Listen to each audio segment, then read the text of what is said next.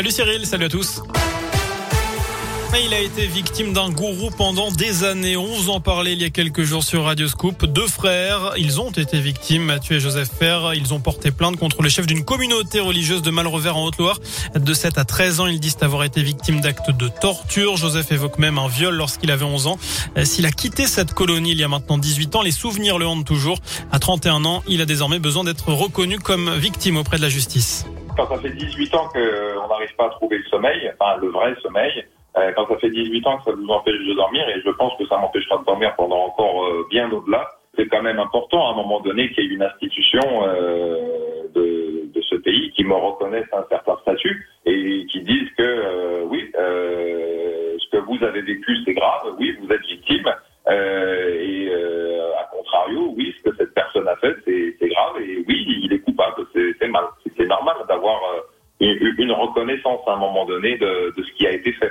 Et vous retrouvez le témoignage complet de Joseph Fer sur radioscoop.com. Par ailleurs, ses propos avaient fait polémique. Le patron des évêques de France est reçu au ministère de l'Intérieur aujourd'hui.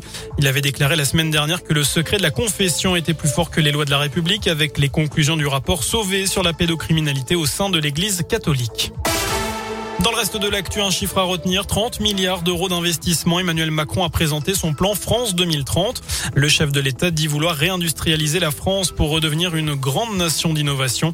Parmi les objectifs fixés, produire 2 millions de véhicules hybrides et électriques, faire émerger des réacteurs nucléaires de petite taille ou encore euh, réduire de 35% les gaz à effet de serre entre 2015 et 2030. Un dramatique accident de train dans les Pyrénées-Atlantiques ce matin. Un TER a mortellement percuté trois personnes qui, pour une raison que l'on ignore, à l'heure actuelle se trouver sur les voies à Saint-Jean-de-Luz. Deux sont d'origine algérienne. Une quatrième personne est gravement blessée. Son pronostic vital est en jeu.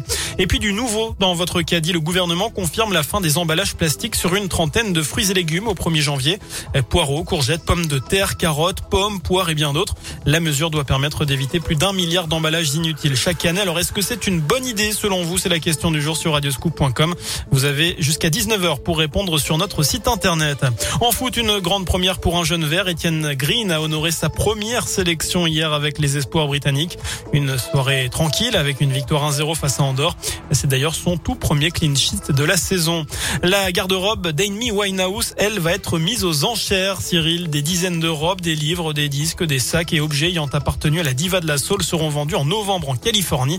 Le total est estimé entre 1 et 2 millions de dollars. D'ailleurs, vous pourrez, et vous pourrez vous le, péter, vous le payer. Vous le pétez. Vous, vous la pétez avec les. Exactement, mais surtout, vous pourrez le payer avec le jackpot de ce soir. 220 millions d'euros à l'euro million, c'est du jamais vu. Ça peut aider. Avec 9 tirages déjà qui ont été faits et personne n'a trouvé les 5 bons numéros et les 2 étoiles. Vous allez jouer vous? Absolument pas. Ah, d'accord. Le commence par absolument, je me suis dit, il va jouer, puis absolument Non, non, non, pas. je vais jamais jouer, mais bon, ça viendra peut-être un jour. J'y crois pas trop.